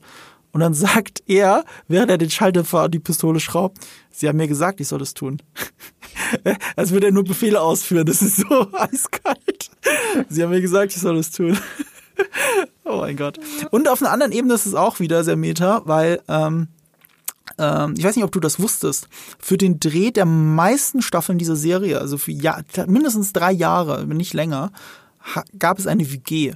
Eine WG ja. bestehend mhm. aus Bob Odenkirk, Rhea Seahorn, also Kim Wexler und Saul Goodman und äh, Patrick Fabian, also aus Howard. Ja. Die drei haben sich ganz freiwillig dazu entschlossen, zusammen ein Haus zu mieten, wo sie in der Zeit, wo sie in Albuquerque drehen, was ja in der Regel so, ich glaube, drei Monate oder so ist, ähm, dass sie nicht jeder sein eigenes Apartment hat, sondern dass sie zu dritt ein Haus bewohnen. Ja, Und das haben sie auch mal im Podcast wohnen. erzählt. Ja, und das als erwachsene Menschen ist das halt relativ ungewöhnlich. Also gerade auch in der Position würde man das normalerweise nicht tun. Aber sie haben freiwillig eine WG gemacht. So richtig mit jeder hat sein eigenes Zimmer in diesem Haus, sind dann auch wieder zusammen wandern gegangen, haben zusammen Einkäufe erledigt, haben zusammen Hunde auf die Welt gebracht. Weil Bob Odenkirk irgendwann einen Straßenhund mitgeschleppt hat, äh, den er nicht alleine lassen wollte. Und der hat, hat sich rausgestellt, der ist aber schwanger gewesen. Und, Okay. äh, und, und der war auch kurz bevor, also kurz bevor das, äh, die, die, die Welpen kommen. Und aber Bob Odenkirk musste irgendwo irgendwas drehen. Ich glaube, vielleicht sogar wegen Nobody. Also er war auf jeden Fall nicht da und hat noch zu, zu Rhea Seahorn gemeint, so, du musst jetzt auf den Hund aufpassen, aber keine Sorge, das dauert noch eine Woche oder was auch immer. Und dann war er weg. Und dann wurde genau der Zeit sind natürlich die Welpen auf die, auf die Welt gekommen. Und sie hatte mit Hilfe von ich glaube, Anweisungen per Handy äh, helfen müssen ein bisschen, weil es nicht ganz alleine ging, äh, hier die Welpen auf die Welt zu bringen. Und die sind dann an die Crew verteilt worden. In der Crew haben sich für die Welpen haben sich äh, Leute gefunden, die sie wollten. Ach, witzig. Nee, das wusste Ja. ich nicht. Also die haben halt das volle WG-Leben gelebt mit allen Hochs und Tiefs. Und das ist der Moment, wo sich diese WG auch auflöst. Weil in Wirklichkeit sind es drei Freunde. Und das ist jetzt vorbei. Ja, stimmt. Oh, krass. Ja. Oder, oder wie auch äh, Patrick Fabian hat dann im Interview auch von seinen Eltern erzählt, die finden das nicht so witzig, hat er gemeint. Also ähm, die mögen eh nicht, dass die Serie so gewalttätig ist. Aber dann da zu sehen, dass ihr Sohn so in den Kopf geschossen kriegt, das, ist, das wird zu viel für die sein. Die werden jetzt richtig sauer. Nicht nur, dass sie ihn rausgeschrieben haben, sondern dass es auch noch gewalttätig ist. Es sieht ja auch noch so realistisch Ja. aus. Übrigens- Das ist ja echt gut gemacht. das ganze Ding ist versehentlich schon seit über einem halben Jahr gespoilert. Das hat nur keiner gemerkt. Oder kaum jemand gemerkt. Bob Odenkirk hat ähm, Oktober 21, also letztes Jahr, zum Geburtstag von Patrick Fabian ein Selfie von den beiden geschickt. Und wenn du genau hinschaust, im Oktober 21, und er hat den, den, den, den, den gleichen Shot auch vor ein paar Tagen nochmal, oder heute oder gestern, nochmal getwittert. Mit, äh, keine Ahnung, als Verabschiedung quasi. Aber in diesem alten Bild, das über ein halbes Jahr alt ist, siehst du, dass ein bisschen Blut an seinen Haaren ist. Da, wo die Schusswunde ist. Ja gut, es hätte ja aber auch irgendwie nur eine leichte Verletzung oder sonst was sein Ja, ja, können. ne? aber, aber, aber selbst das wäre schon auffällig gewesen von der Howard Hamlin-Rolle. Also, das sie haben versehentlich den Kopfschuss, Kopfschuss gespoilert. Ein paar Leute werden es erkannt haben. Ein paar Leute werden das im Hinterkopf gehabt haben. Mhm. Ja, ja. leichtes Versehen. Ja, und so endet eine Figur, bei der ich am Anfang der Serie never ever gedacht hätte, dass es mich kümmert, dass sie stirbt. ja, das war auch, also ich meine, der, der Tod von Nacho, der war ja auch schon echt hart, ne? Also ja, hätte ich auch nicht gedacht, dass mich das so mit, mitnimmt. Auch mit einer der härtesten Tode, aber er ist ja dann wieder ein Mensch, der irgendwann mal dieses Kartellleben gewählt hat. Er ist da freiwillig reingegangen und er hatte ja zumindest noch die Möglichkeit, nach seiner eigenen Wahl halt auszutreten. Er hat sich halt selbst erschossen. Er ähm, hat das, äh, hat die Garantie zumindest bekommen, dass sein Vater in Sicherheit ist. Und Howard wird mal eben wie so eine von eben Lalo wie eine Fliege an der Wand mal eben weggeknallt. Mhm. Weil er die Fliege war, an der Wand ist für ihn. Ja, er ist die Fliege an der Wand und er kennt diese ganzen Hintergründe nicht, ne, wie wie Kim, aber Kim und Kim und äh, Saul, die kennen die ganzen Hintergründe, die kennen wirklich Howard auch im Guten wie im Schlechten und das ist auch so krass gut von den beiden gespielt. Diese, dieser blanke Horror. Allein schon, wenn, wenn Lalo reintritt, dieser blanke Horror in deren Gesichtern. Na, und wenn er dann, da siehst du ja auch, dass das, dass Kim vielleicht doch nicht ganz so seelenlos ist, weil sie wirklich versucht, so, Howard, geh, geh, geh jetzt auf jeden Fall. Und Howard versteht halt noch die ganze Situation nicht, kann es nicht lesen. Ähm, und zack, boom, weg. Und dieses, wie er halt sagt, äh, oh, I think I'm, I'm here Caught in in the, the middle, middle of something. In the, caught in the middle of something. Das, das, das fasst das halt alles zusammen. Und das wird mir auch für immer nachhallen. Ja, und den nächsten Satz kann er schon nicht mehr richtig beenden. Ja. Und weißt du, er versucht das zu tun, was ein Anwalt tun würde. Aber das ist nicht die Situation, das ist nicht das, was die Situation erfordert. Und es ist im Prinzip genau das, mit dem es Kim ja probiert hat in der letzten Staffel oder auch erfolgreich geschafft hat, dass halt ähm, nur durch Reden Lalo Salamanca da wieder rausgegangen ist. Aber Lalo Ja. lässt sich jetzt nicht mehr einlullen. Er ist einen Schritt weiter. Und was eine interessante Beobachtung, die mir gar nicht in den Sinn gekommen ist, vielleicht täusche ich mich auch. Das ist der, warum dieser Moment so, so, so hart wirkt. Noch härter, als er sowieso schon ist. Ganz unterbewusst. Lalo Salamanca tut die ganze Zeit sehr schlimme Dinge in dieser Serie. Von Anfang an. Er bringt andauernd Leute um. Ich habe sein erster Kill war der in diesem Wire Transfer Bank. Mhm. Das Ding ist, seine ganzen Kills siehst du normalerweise nicht. Also bei dem Überfall auf dem Haus, da siehst du sehr viele, Mhm, aber selbst das stimmt. ist aus der Entfernung. Du siehst, wie er in den Tunnel reinschießt. Du Ja. siehst, es gibt keine direkte Konfrontation. Es gibt nicht einen Shot, wo beide drin sind. Die, die er Ja. schießt und, und er selbst. Selbst der Typ, Ja. der auf der Veranda noch um sein Leben krabbelt. Du hörst, dass er ihn umbringt, aber du siehst es nicht. Auch hier in der Szene mit dem Wagen, wo die Leute transportiert werden, da geht dann auch erst kurz das die zu und äh, du hörst die Schüsse und siehst dann nur die Füße da Genau. liegen, stimmt. Den, den Mann, den er in der letzten Folge mutmaßlich umgebracht hat, dem man das Bein erst abgehackt hat, siehst du nicht. Du siehst die Kills von Lalo Salamanca nicht in der Kamera. Stimmt, das ist mir aufgefallen. Und das ist das erste er- Mal. Das ist der erste Moment, wo du siehst, wie er lächelnd jemanden ins Gesicht schießt. Ja, und die nicht mal dabei anguckt. Er guckt immer noch, er fokussiert immer noch Saul und Kim und Echt? äh, ja, Oh, krass, hab ich er nicht guckt, drauf er guckt auf Saul und Kim Ja. und schießt quasi einmal nur so zur Seite, ohne Ja. ihn überhaupt noch nur eines Blickes zu würdigen. So egal ist es ihm. So egal ist ihm dieses Menschenleben. Ja. Und das macht es halt nochmal schlimmer. Deswegen ist er so ein perfekter Bösewicht. Nicht nur wie Tony Dalton ihn spielt, sondern wie er geschrieben ist vor allem. Ja. Wahnsinn. Ja. Und um kurz bei Lalo zu bleiben, wir haben noch andere Sachen. Cockroaches hast du schon angesprochen. Ähm, ich finde so witzig, dieser Spanisch-Test, dass sie den wieder gemacht haben. Er ruft immer irgendwo an, ja. immer zuerst auf Spanisch, um sich zu vergewissern, dass die Person am anderen Ende der Leitung nicht versteht, was er sagt, wenn sie den Telefonhörer Hector ans Ohr hält. Ja. Das ist auch wieder so genial. Also, So clever. Und er hört dieses Rauschen, das Leute mithören. ja. Das, das, das ist tatsächlich, tatsächlich etwas, in irgendeinem Film habe ich das mal gesehen, dass das wohl immer so ist, wenn Spione sich einklinken in Festnetz, dass man dass dieses, mit, dieses Klicken mithört. Und äh, die meisten Figuren wissen das aber nicht, dass sie abgehört werden und merken sowas auch nicht, aber er bemerkt es, weil er einfach so viel cleverer ist als die meisten anderen Figuren in anderen Filmen. Ja, und dann auch ganz schnell schaltet. Also er rastet halt einmal schnell aus und dann schaltet er aber ganz schnell und äh, macht eben diesen diesen Plan, dass er dann die Leute von, also dass er sagt, oh, ich, äh, äh, das klappt alles nicht, ich weiß, ich kann nicht herausfinden, wo das Labor ist, obwohl er halt direkt gegenüber sitzt. Und ähm, ja, ich, äh, ich, ich gehe jetzt zurück zu Plan A und werde Gas überraschen. Und das Einzige, was er ja damit bewirkt, ist, was übrigens auch noch sehr perfide ist, also wirklich extrem perfide. Die ganzen Bewachungstrupps von Mike, die schickt er damit weg.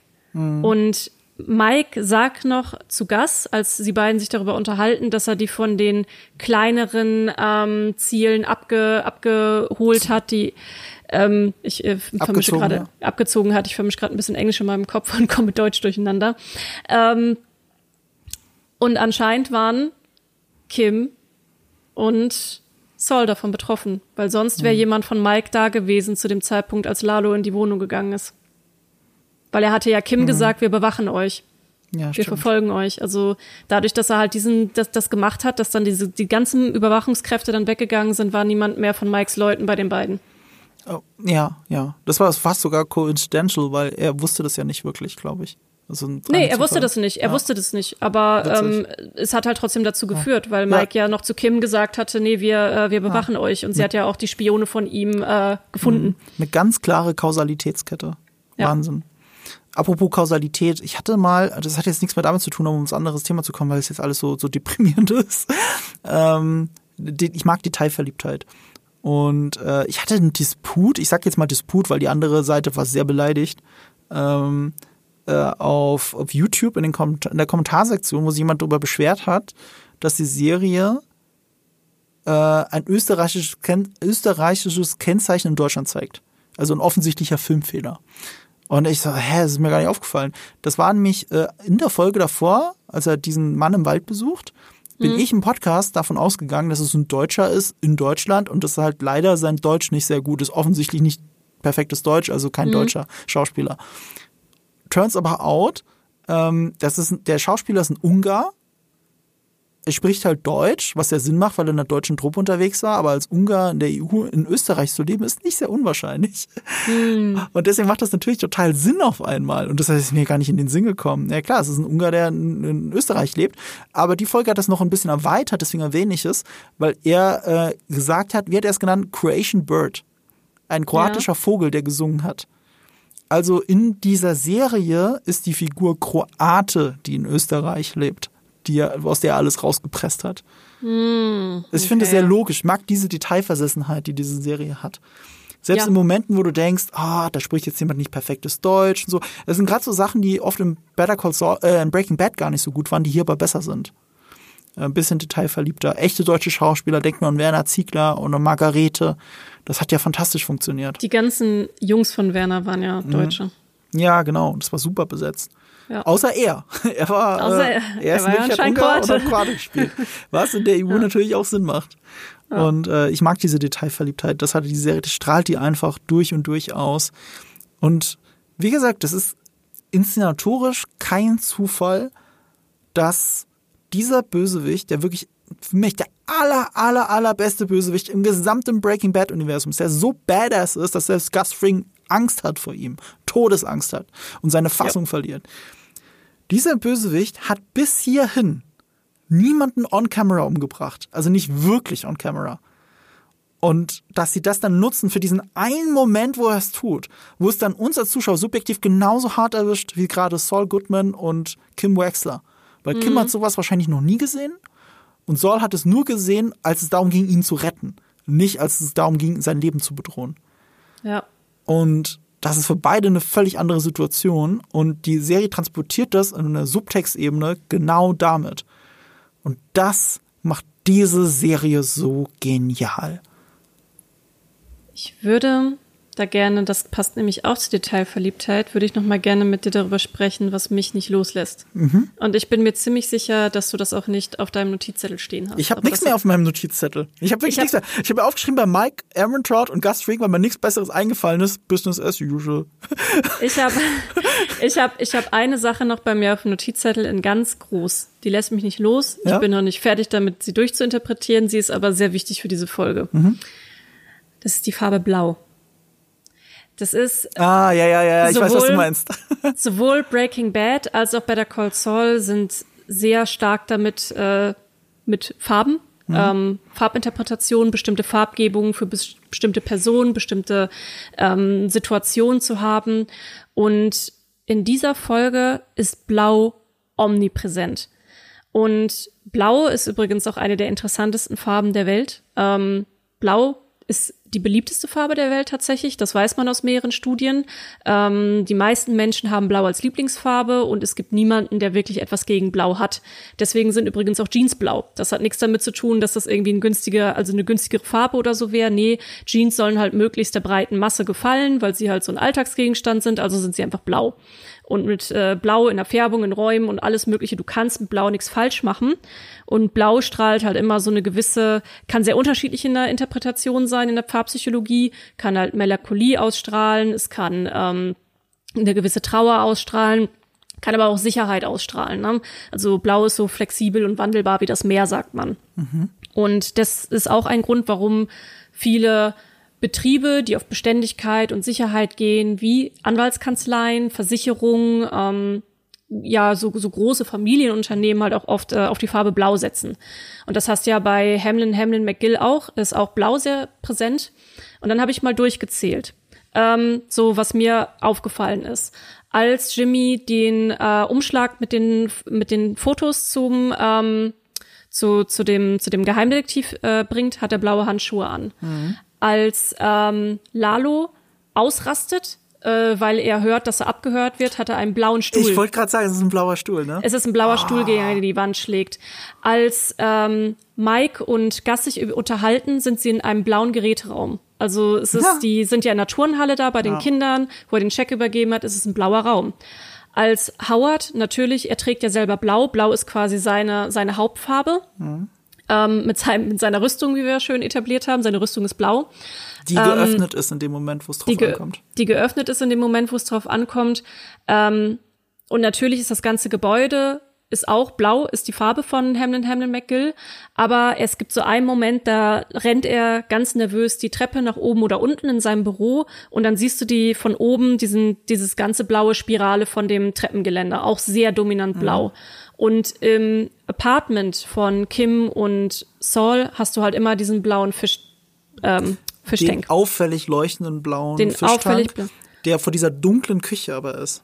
Ja, und blau steht bei ich habe da wenig drüber gefunden, weil ich habe dann gegoogelt, ob es da schon irgendwie Interpretationen zu gibt, ob es vielleicht auch anderen Leuten aufgefallen ist, wie omnipräsent Blau einfach in dieser Folge ist. Ich habe da aber absolut nichts zu gefunden, deswegen gehe ich einfach mal ich hab, davon aus. Ich habe auf Twitter ein ja? Posting gesehen.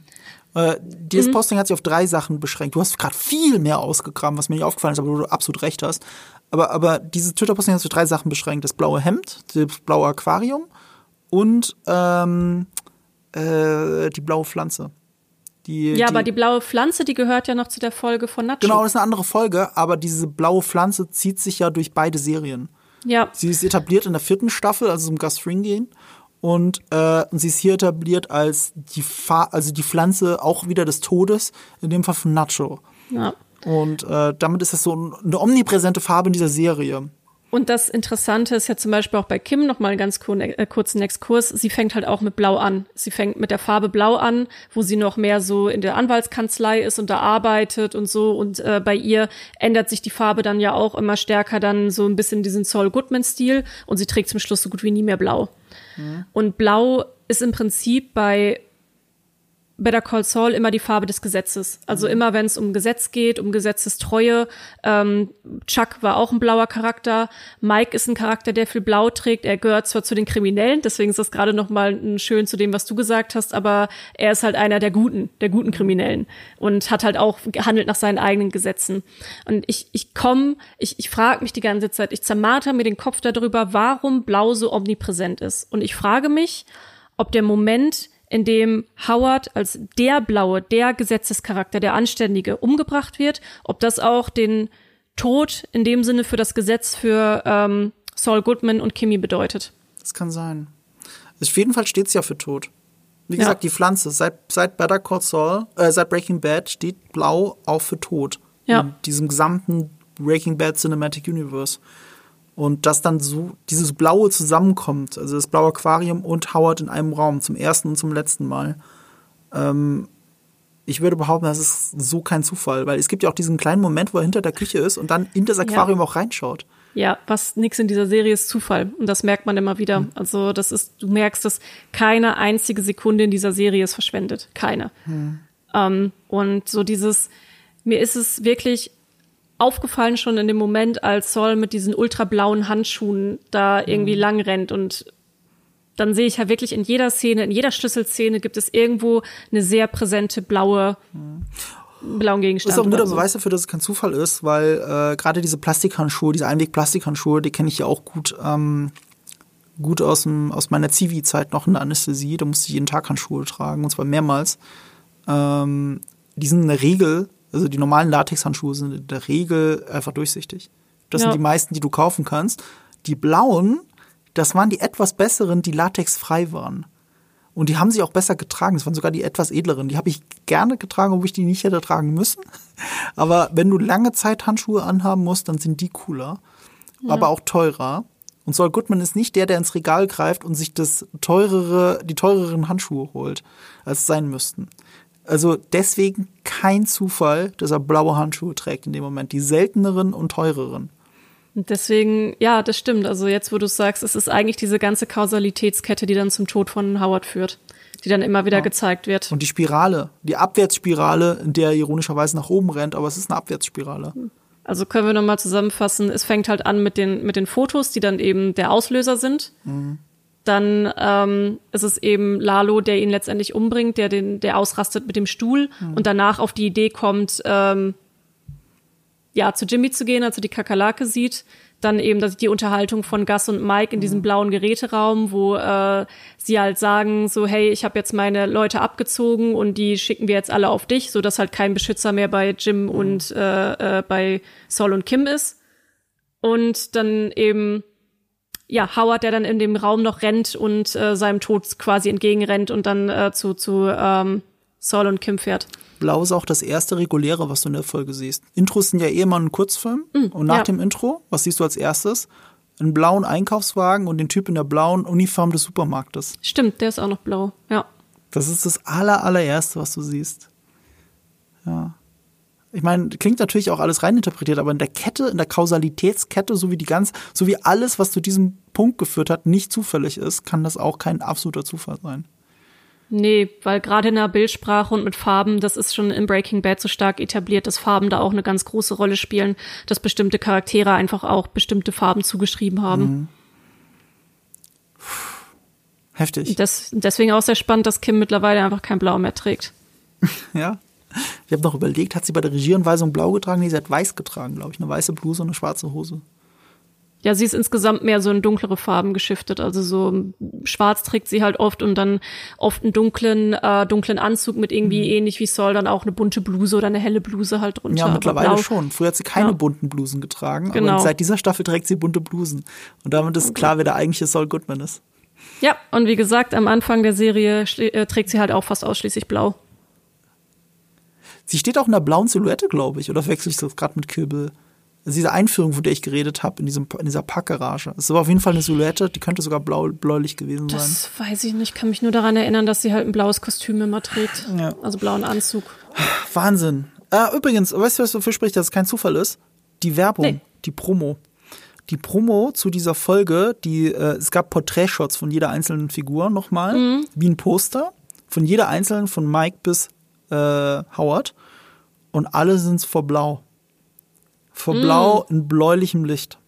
Ja, wie gesagt, also wenn, wenn ich jetzt mal die Gelegenheit hätte, die, vielleicht erzählen sie da auch mehr im Podcast oder so, aber wenn ich die Gelegenheit hätte zu fragen, dann würde ich einfach nur auf dieses Blau eingehen und fragen, wa warum, warum der blaue Stuhl, warum dies, warum das, warum Blau halt so omnipräsent ist. Also natürlich als Vorbote des Todes, aber wie gesagt, ich glaube, es hat auch mit dem Tod vom Gesetz zu tun und von, Das ist so gut. Ja. Du hast absolut, also das, die Interpretation hat sich, brennt sich jetzt richtig in mein Gedächtnis und ich werde bei jeder weiteren Folge darauf achten, äh, wie omnipräsent Blau eigentlich ist und ob das ein Foreshadowing ist für bestimmte Sachen, die jetzt in dieser Folge passieren. Voll interessant. Äh, damit ihr das nicht ver wie soll ich sagen, warte mal, wir könnten uns alle natürlich vergewissern, indem wir Inside äh, Better Call Saul hören, den Podcast. Heißt der Inside Better Call Saul oder The Insider irgendwas Podcast? Weil Äh, der hat nämlich schon als Breaking Bad Podcast, glaube ich, angefangen. Ich bin mir gar nicht sicher. Ich habe mir auf jeden Fall abgespeichert, ich guck mal schnell parallel, während du weiter mit äh, den Leuten da draußen redest. Naja, also das Ding ist halt, wenn ihr das nicht verpassen wollt oder Aufklärung wollt, müsst ihr wahrscheinlich da reinhören. Wenn ihr nicht verpassen wollt, wie wir dann darüber reden, dass, ähm, dass es dann tatsächlich so ist oder eben nicht so ist, äh, dann müsst ihr natürlich diesen Podcast hier abonnieren und reinhören. Wir werden uns in aller, aller spätestens sechs Wochen nochmal treffen und über Better Call Saul reden müssen. In der Zwischenzeit gibt es ja auch noch eine gewisse andere Serie, über die man auch reden kann. Da haben Yves und ich Pläne dazu. Mehr möchte ich dazu nicht sagen. Aber Leia, wo kann man dich denn noch hören? Nochmal ganz schnell, wenn ihr den Podcast hören wollt, er heißt Better Call Saul Insider Podcast. Insider Podcast. Dann, ja, wenn ihr danach sucht, findet ihr ihn. Äh, ja, mich kann man auf jeden Fall beim Mein MMO Podcast hören. Den moderiere ich meistens, es sei denn, ich bin gerade im Urlaub oder krank oder anderweitig verhindert, dann übernimmt jemand anders. Aber sagen wir mal, zu 80 Prozent der Folgen bin ich auch auf jeden Fall anwesend. Da geht es vor allem um äh, Gaming natürlich, weil da ist mein, mein Steckenpferd. Das heißt, wenn ihr auch Gaming-affin seid und euch vor allem auch so ein bisschen um Themen rund ums Gaming interessiert, also auch Gaming-Kultur und Communities und was da sonst noch so passiert ähm, und vor allem eben auch Online-Spiele, Multiplayer-Games, dann seid ihr auf jeden Fall bei uns gut aufgehoben. Und äh, ich freue mich natürlich auch, wenn ihr der Webseite einen, einen Besuch abstattet und da ein paar schöne Artikel lest. Die haben wir nämlich auch massig. Und ab und an schreibe ich natürlich auch mal Kolumnen.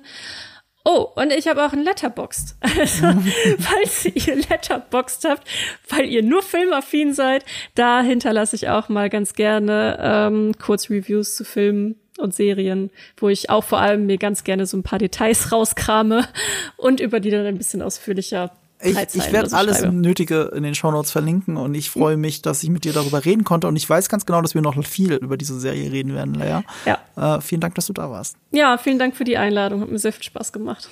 Wie gesagt, wenn ihr das ganze Gerede nicht verpassen wollt, abonniert die Podcast, abonniert meinem Ohr, abonniert äh, Better Call Saul Insider Podcast, abonniert diesen Podcast Und ich verbleibe jetzt einfach mit dem Motto, mit dem, mit diesem Lebensmotto, mit dem uns Lalo Salamanca verabschiedet hat aus dieser Folge.